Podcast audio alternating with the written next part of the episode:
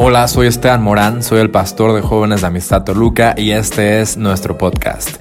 Te quiero dar las gracias por tomarte el tiempo de escucharnos el día de hoy. Espero que esta charla te inspire, te llene de fe y que te ayude en tu vida personal. Disfruta este podcast.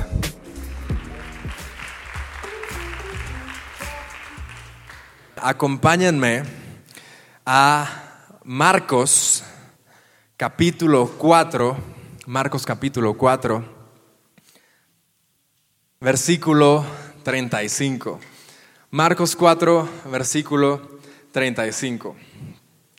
Este es un pasaje en el cual Jesús está con sus discípulos.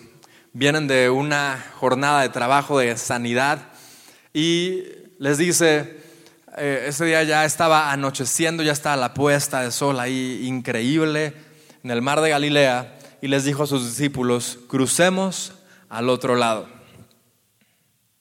Dejaron a la multitud y se fueron con él en la barca donde estaba.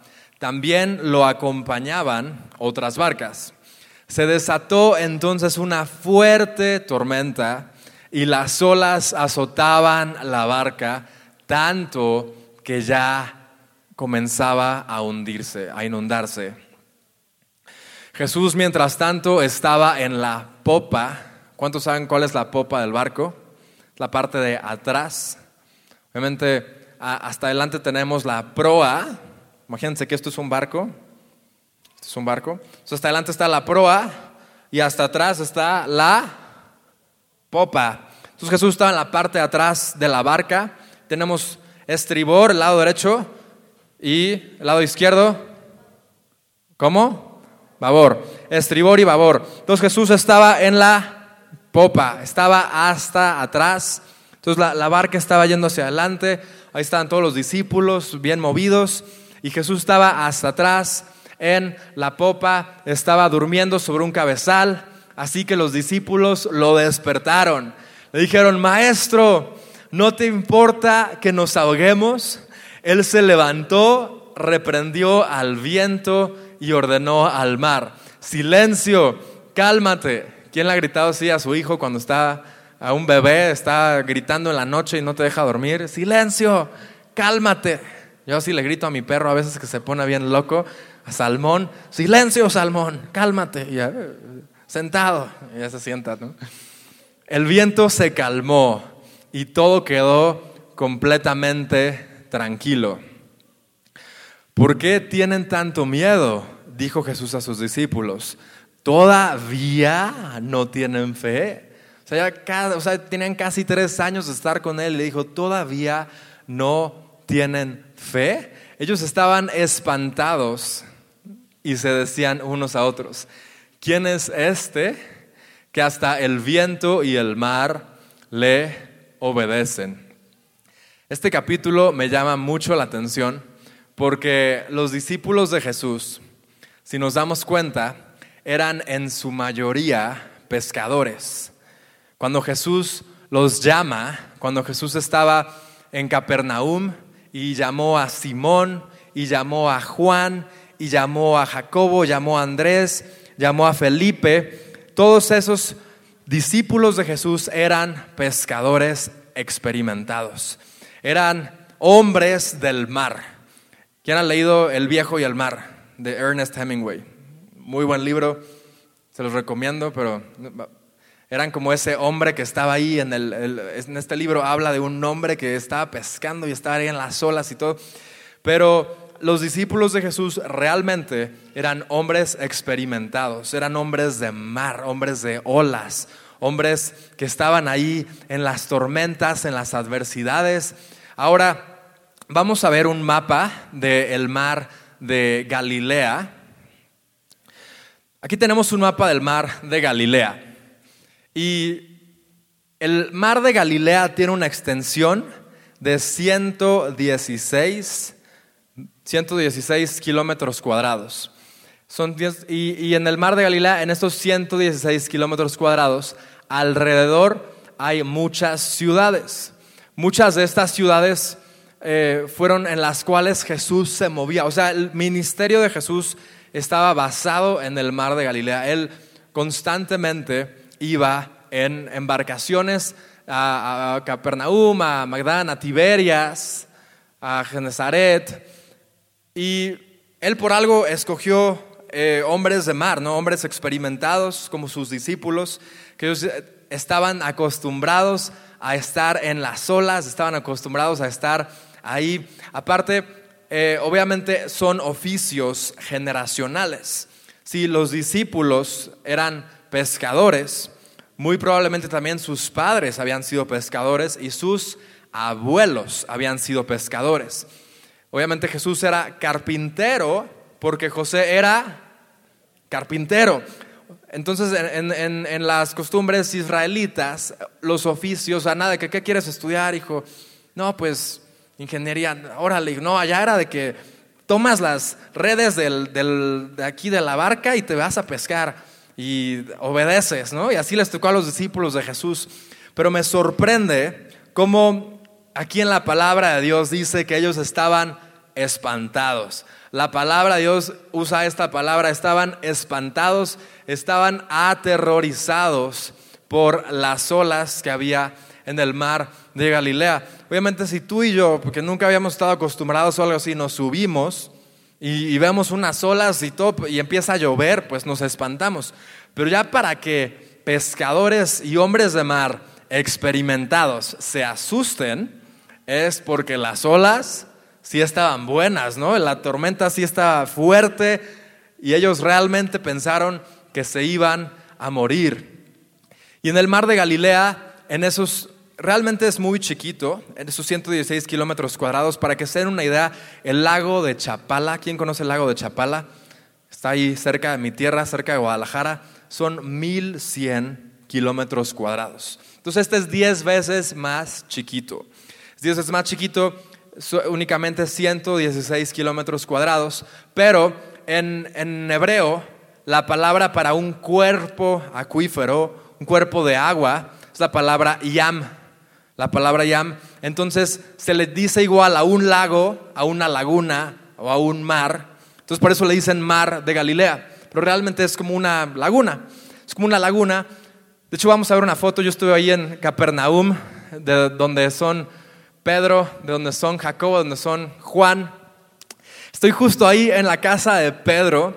Estoy en la casa de, Pedro y dicen que obviamente no es 100% seguro, pero que justo ahí él ponía sus embarcaciones, justo ahí él ponía sus, sus barcas y que ahí fue cuando Jesús los encontró y los llamó para que los siguieran. Él le dijo, dejen de pescar pescados y vamos a hacernos pescadores de hombres. Entonces ahí estoy en Capernaum y yo cuando estaba ahí dije, pues está padrísimo, ¿no? El sol, arena, mar, una limonada, un agua de coco.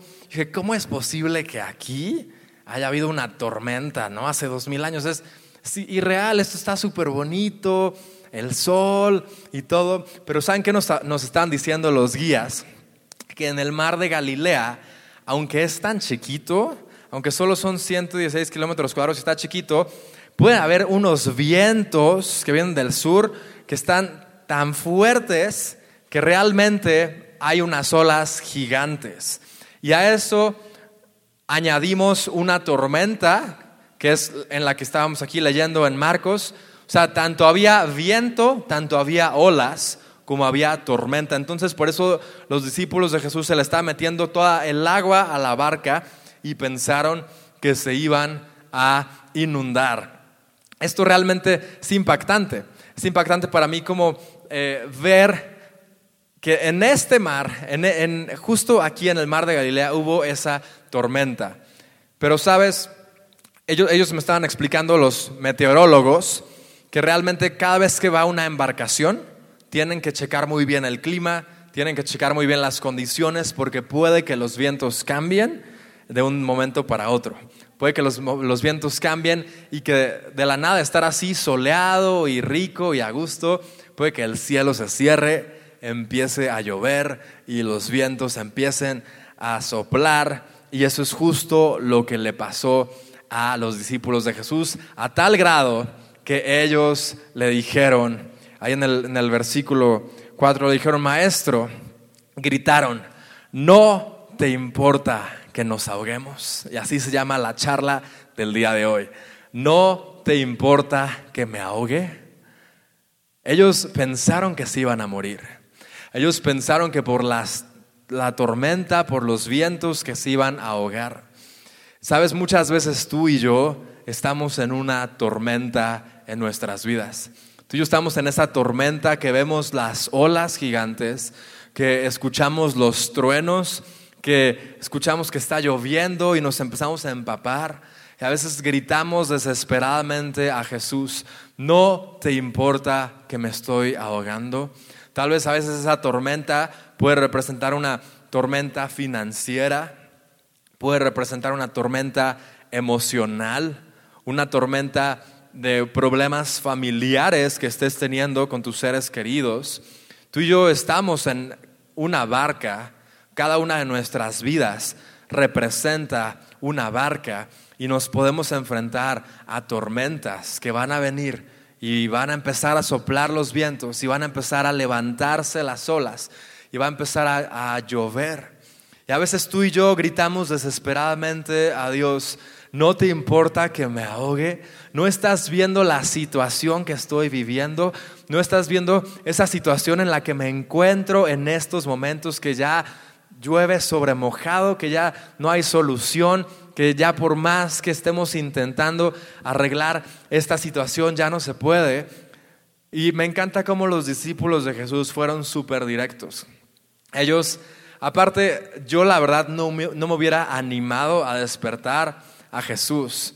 No sé ustedes, pero yo no me hubiera animado a despertar al creador de los cielos y la tierra, al salvador de este mundo, si lo hubiera visto dormir, aunque hubiera olas, hubiera tormentas, yo no lo despierto. O sea, que duerma el maestro, ¿no? Y si me tengo que morir, pues ya ni modo, pero pues no, no voy a despertar a, a Jesús. Pero a los discípulos de Jesús ni les importó. Ellos lo despertaron, gritaron, maestro, maestro, y lo empezaron a sacudir. A mí yo me puse a pensar, ¿por qué fue que, que Jesús, o sea, Jesús sabía que iba a venir una tormenta, él sabía que iban a venir las olas, él sabía que se iba a poner fea la cosa. Y la palabra dice que él se echó una siestecita y también la palabra dice que era en la puesta de sol. Yo amo las puestas de sol. Ahora imagínate la puesta de sol, las nubes pintadas de rosa, de naranja, de morado. Jesús hasta en la, en la popa del barco viendo el atardecer con su almohadita, todo tranquilo. O sea, hubiera estado espectacular esa siesta, ¿no? Yo, o sea, tú te hubieras imaginado que Jesús antes de dormir calma las aguas, calma los vientos y ahora sí a dormir. Pero él no lo hizo. Él decidió, o sea, que vinieran las olas, Él permitió que viniera la tormenta, porque Él le quería dar una lección a sus discípulos. Y lo que Él les estaba enseñando a sus discípulos era que las olas iban a venir. Y este es el punto número uno. Jesús les estaba enseñando a sus discípulos que las olas vendrán. Que cuando Él los iba a dejar, después de esos tres años de entrenamiento intensivo, aún adversidades iban a venir a sus vidas. Adversidades y problemas y persecución iba a venir a sus vidas. Y Jesús les estaba dando una lección, así que Él permitió que hubiera tormenta. Él permitió que hubiera viento, que hubiera olas grandes. Porque dijo, si no les enseño a mis discípulos en este momento que yo estoy con ellos, cuando yo no esté con ellos no van a saber qué hacer. Entonces Jesús permitió que viniera la tormenta. Él permitió que esa tormenta viniera y que los discípulos se encontraran en una situación de adversidad, que se encontraran en una situación en la cual tenían que acudir a Jesús. A veces tú y yo estamos en una zona de confort, estamos en una zona tan cómoda en nuestras vidas que ni siquiera oramos, que ni siquiera ayunamos, que no buscamos la palabra de Dios, no, no clamamos. A veces Dios tiene que permitir que vengan tormentas, ¿verdad? A veces Dios tiene que permitir que vengan tiburones para que empecemos a buscar la presencia de Dios, para que empecemos a buscar el rostro de Dios. Eso fue justo lo que hicieron los discípulos. Ellos estaban en, la barca, estaba normal, dejaron a Jesús dormir, Pero en el momento que ya vieron las tormentas, la tempestad, ahora sí vamos a buscar a Jesús, vamos a pedirle al Maestro, a clamar que Él nos ayude. Jesús a veces permite que vengan tormentas a nuestra vida, a veces permite que vengan tempestades, que vengan olas para que nosotros nos acerquemos a Él. Porque si estamos muy cómodos en la zona de confort, ¿qué pasa cuando está en la zona de confort? A veces cae hasta en pecado. El rey David está en una zona de confort en su palacio, estaba descansando y en ese momento de ocio es cuando vino el pecado. En momentos de ocio viene el pecado. Así que si estamos mucho tiempo en una zona de confort, mucho tiempo en vacaciones, también nos olvidamos de buscar a, Dios. Entonces Dios a veces permite que vengan esas tormentas. Y las olas vinieron. Y Jesús les dijo a sus discípulos, las olas van a venir. Él nunca les dijo, cuando yo me vaya, van a, experimentar las puestas de sol más impresionantes. Él nunca les dijo, van a experimentar la paz, nadie se va a meter con ustedes. No. ¿Qué fue lo que Jesús le dijo a sus discípulos?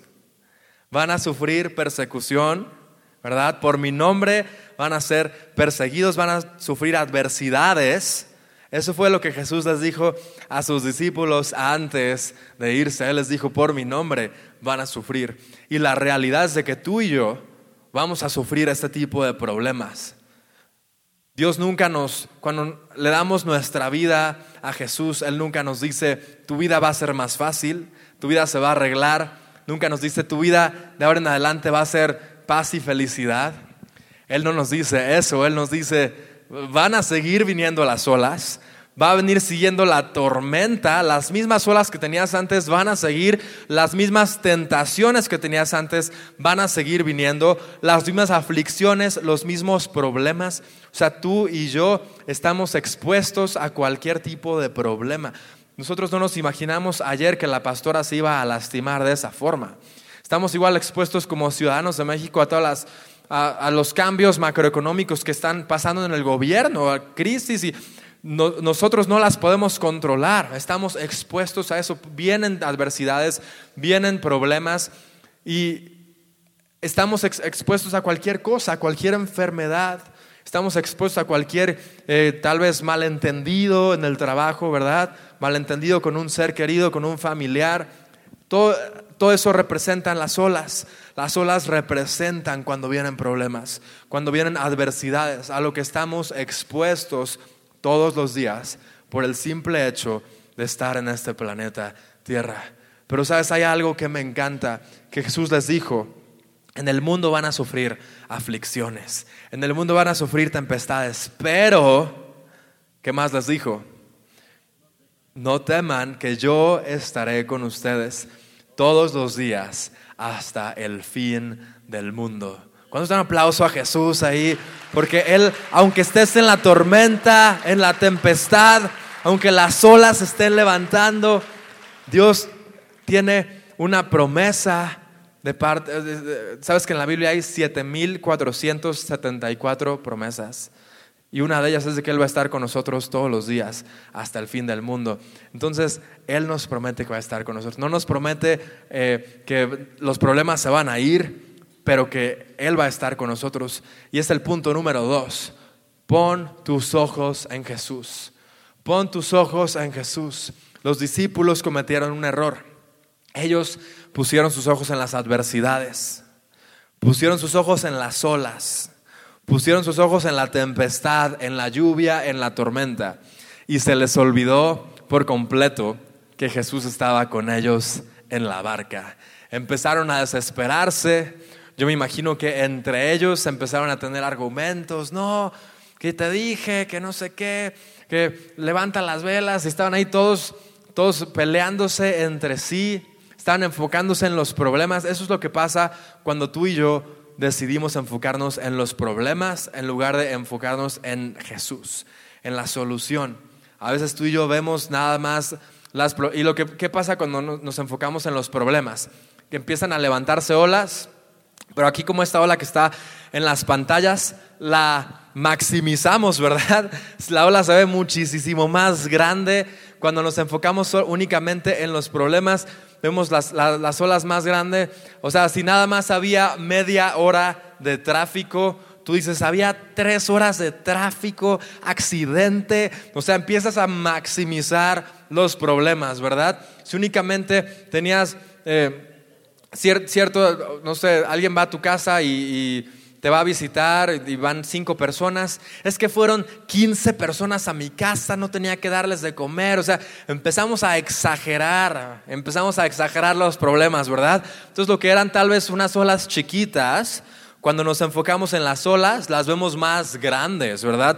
Las vemos más grandes y nos empezamos a hundir en un vaso de agua. Vemos esas olas y eso fue lo que le pasó a los discípulos de Jesús. Pensaron que ya iban a quedar ahí, pensaron que se iban a hundir, que se iban a ahogar. Dijeron, con estas olas ya ahí quedamos porque se estaban enfocando en las olas. Eso pasa cuando tú y yo nos enfocamos en los problemas. Vemos los problemas muy grandes y nos olvidamos que Jesús está con nosotros.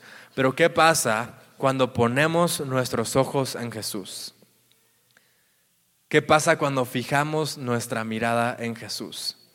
No sé a cuántos de ustedes les gusta la fotografía, pero cuando tú tomas una foto, tú pones tu objetivo delante de, tu cámara o de tu celular y tú enfocas el, el objetivo, ¿verdad? Enfocas o si tomas una foto, enfocas el primer plano y ya después el segundo plano se empieza a ver como borrosito, ¿no? Y hay varios efectos ahí que hacen los teléfonos y que el modo retrato y que para que todo quede borroso, excepto lo que estás enfocando. ¿Cuántos han usado esa modalidad sus teléfonos o han visto una foto en internet o en cualquier parte que está muy bien nítida, clara la imagen que estás viendo, pero ya lo de alrededor se empieza a difuminar, se empieza a ver borroso. Eso es justo lo que pasa cuando tú y yo fijamos nuestros ojos en Jesús. Nuestro Dios empieza a ser más grande. Nuestro Salvador empieza a crecer. Cuando tú y yo adoramos a Jesús y nos acordamos que Él está ahí, empezamos a clamar y orar, Jesús empieza a crecer y nuestro Dios es más grande de tal forma que la, tormenta, la tempestad, nuestros problemas empiezan a desvanecer y aún ya nos olvidamos de ellos. Eso pasa cuando tú y yo fijamos nuestros ojos en Jesús. Cuando tú y yo decimos, nadie más me va a poder ayudar ni mi, situación económica, ni mis contactos, nadie más. Jesús es la única solución a mis problemas, es la única solución a esta tempestad, a esta adversidad. Y cuando tú y yo fijamos los ojos en Jesús, el resto de la de la foto desaparece. Los problemas desaparecen porque nos acordamos que nuestro Dios es más grande que nuestros problemas. Nos acordamos que Dios es más grande que cualquier tormenta que se pueda levantar. Que Dios es más grande que cualquier adversidad, que cualquier deuda que podamos tener, cualquier crisis financiera, cualquier crisis eh, familiar, cualquier problema que tengas ahí en tu matrimonio, en tu familia, es lo que pasa cuando fijas tu mirada en Jesús. ¿Cuántos dan un aplauso a Jesús, que es el autor y consumador de nosotros y que Él puede cambiar esta realidad? Pon tus ojos en Jesús. Y es muy difícil a veces. Es muy difícil poner los ojos en Jesús porque nos encanta distraernos. Nos encanta distraernos por los problemas. Y hay gente que hasta a veces cuenta sus problemas por autocompasión. Y ya le encanta contar sus problemas, pero nada más como para causar lástima a otra gente. Le encanta, o sea, ya les gusta, ¿verdad? Porque cuando le cuentas los problemas a alguien, la gente, ay, pobrecito, ay, y como que les encanta esa autocompasión y empiezas a enfocarte más en tus problemas y ya te gustó que la gente tenga compasión de ti pero tenemos que fijar la mirada en Jesús. Tenemos que acordarnos que Él, no importa qué tan fuerte sea la tormenta, Él está con nosotros en la tormenta. Y este es el punto número tres. Jesús está contigo en la tormenta. No importa qué fuertes sean las olas, no importa qué fuertes sean los truenos, los rayos, en tu barca Jesús está contigo. Él quiere que tú lo invites a esa barca. Él quiere que tú le digas, Jesús, quiero que vengas a mi barca. Yo no puedo manejar esta barca. No tengo la experiencia, no tengo la sabiduría. Tú eres el único que puedes manejar esta barca, que puedes tomar el control del timón de esta barca. Y cuando Jesús, sus discípulos, él, se despertó y cuando él calmó los vientos y calmó las aguas y calmó la lluvia y calmó la tempestad y calmó todo, es muy interesante lo que les dijo. Les dijo, todavía no tienen fe.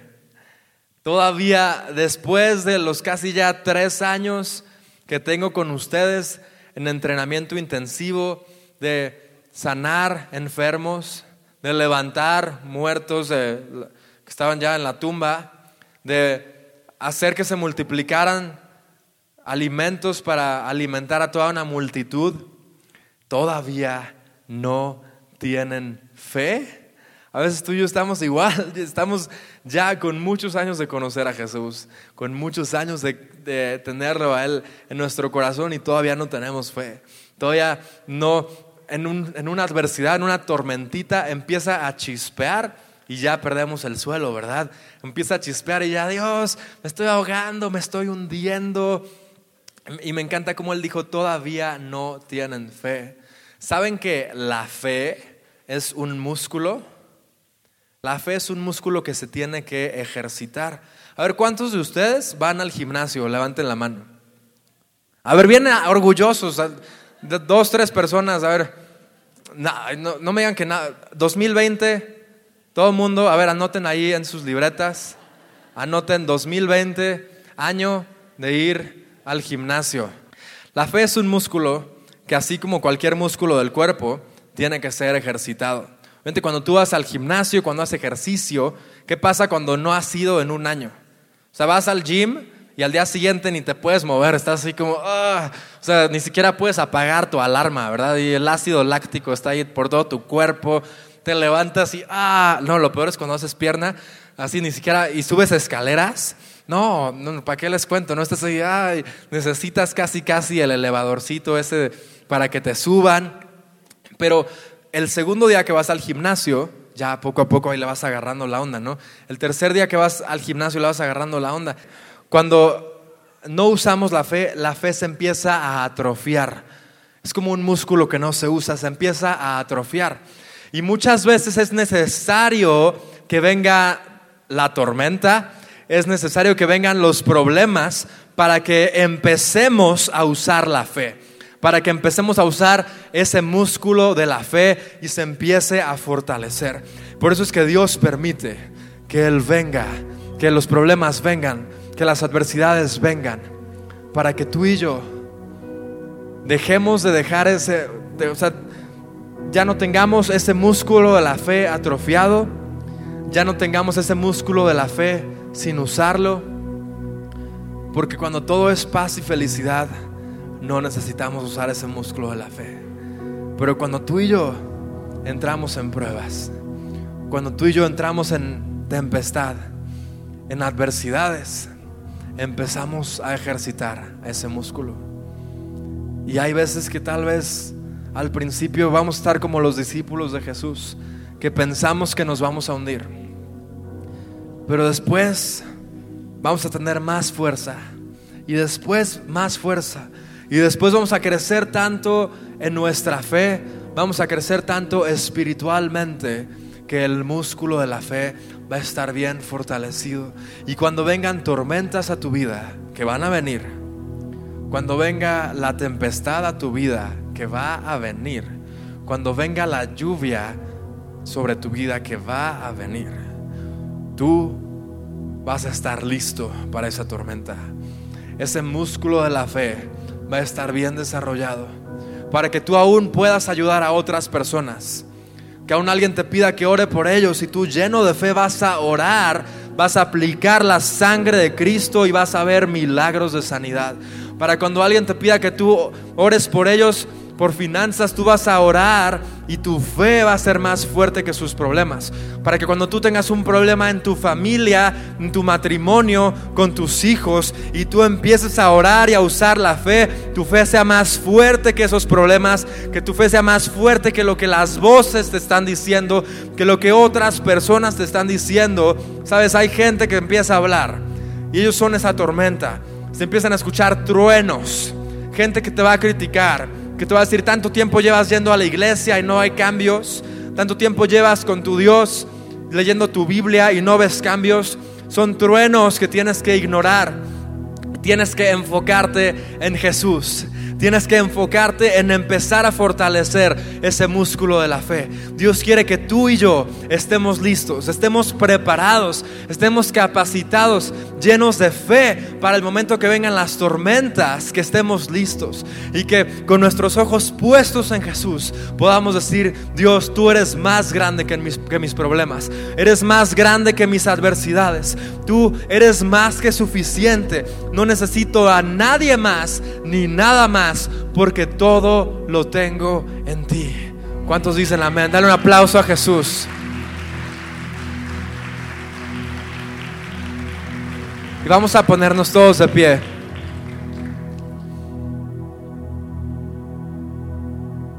Y ahí en tu lugar, cierra tus ojos. Cierra tus ojos, no te distraigas por nada más. Sabes, tu vida y mi vida son representadas por una barca. Cada uno de nosotros es como si estuviéramos en esta vida en una barca, así como Jesús y sus discípulos. Y hay veces que nos, nos va bien, hay veces que vemos el sol, que vemos esa puesta de sol tan impresionante. Y hay veces que nos va mal, y hay tormentas, y hay tempestades. Pero yo no sé cuál es esa tormenta que estés cruzando el día de hoy. No sé cuál es esa tormenta que tal vez tú al llegar a este lugar estaba sobre tu arca. Tal vez tienes que pagar cierta cantidad al banco y la fecha límite de pago se está acercando y tú nada más escuchas esas llamadas como truenos y escuchas esa tormenta como si te fueras a hundir. Tal vez esa tormenta en tu vida es una tormenta emocional. Tal vez has dicho, es que ya no encuentro propósito en la vida. Es que ya no, no hay esperanza. Todos me han defraudado, me han traicionado. Mis hijos, amigos, me han quedado mal. Tal vez estés en una tormenta emocional que pienses que te estás hundiendo. Tal vez estás en una tormenta física Tal vez tu salud se está deteriorando o la salud de un ser querido y poco a poco esa barca ves que se está hundiendo y no tiene solución. Todos tenemos tormentas diferentes en esta vida. Todos tenemos adversidades diferentes. Pero sabes, todos tenemos al mismo Dios. Todos tenemos al mismo Dios que puedes sanar, al mismo Dios que puedes invitarlo a tu barca y puede cambiar por completo el contexto en el cual estás viviendo. Tú y yo tenemos al mismo Dios que si lo invitas a tu barca y le dices, Señor, ven a mi barca, quiero que vivas en mi barca, quiero que hagas un milagro, quiero que vengas y que cambies mi vida por completo. Sabes que si tú lo invitas a tu barca, Él va a venir y va a calmar esos vientos. Él va a venir y con el simple hecho de mencionar una palabra va a calmar esa tempestad. Muchas veces tú y yo somos, tratamos de ser autosuficientes. Decimos, yo puedo, yo soy un hombre de carácter fuerte, una mujer de carácter fuerte, yo puedo, yo tengo los medios y tengo los contactos, pero sabes que sin Dios la realidad es que estamos perdidos. El día de hoy Dios te dice, ¿hasta cuándo me vas a invitar a tu barca? ¿Hasta cuándo vas a invitarme a que tome el control del timón de tu barca? ¿Hasta cuándo vas a seguir haciendo las cosas tú solo, ignorando mi presencia por completo?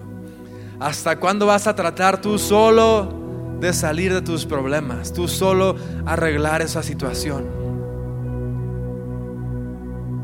Dios te dice, quiero que me invites a la barca, quiero cambiar tu vida por completo, quiero hablar para que esos vientos y para que esas olas empiecen a desvanecer. Dios te dice, quiero estar contigo en la barca. No quiero que estés solo.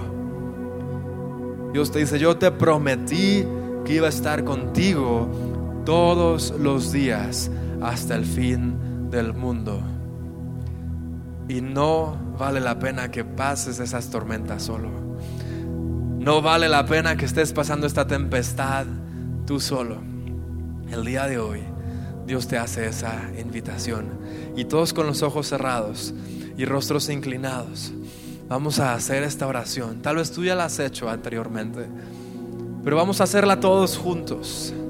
Y el día de hoy realmente invitar a Jesús a que venga a nuestra barca y que Él venga y que sea nuestro Señor y nuestro Salvador. ¿Sabes? Dios es nuestro Señor y Salvador, porque cuando vienen las olas, cuando viene la tormenta, cuando viene la tempestad, Él es quien te salva. Él es quien salva de la tempestad tu vida. Eso es lo que significa cuando tú recibes en tu corazón a Jesús como tu Señor y tu Salvador. Vamos a repetir todos, Señor Jesús, el día de hoy te entrego mi vida. Perdóname por todos mis pecados, por tratar de hacer las cosas yo solo. El día de hoy te invito a mi barca, que tomes el timón, que tú seas mi Señor, que tú seas mi Salvador y me dirijas al propósito que tienes para mi vida. Te recibo en mi corazón y declaro que tú vas a guiar mi barca en el nombre de Jesús. Amén. Amén. Da un aplauso a Jesús ahí en tu lugar.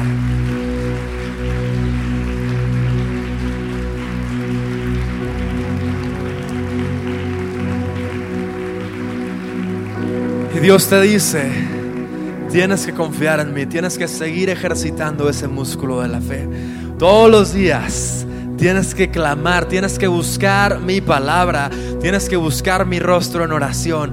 La fe no es para que se quede como un músculo atrofiado, la fe es para que tú estés fortalecido en Dios, fortalecido en su palabra, fortalecido en su presencia, que tú te sepas de memoria la palabra de Dios para cuando vengan las olas, cuando venga la tentación, cuando venga la tempestad tú estés fortalecido para vencer a este mundo. Muchas gracias. Nos aplauso a Jesús. Gracias por haber escuchado este podcast. Esperamos que haya sido bendición para tu vida. Recuerda que puedes dar a este ministerio a través de nuestra página web amistatoluga.com diagonal dar y sembrar una semilla para que personas semana a semana puedan conocer a Jesús. También puedes escuchar este podcast a través de tu plataforma favorita, ya sea en Apple Podcast, Google Podcast, Anchor o Spotify. Recuerda seguirnos en redes sociales como Amistad Toluca en Facebook, Twitter e Instagram para estar conectado con la vida de la iglesia. Dios te bendiga.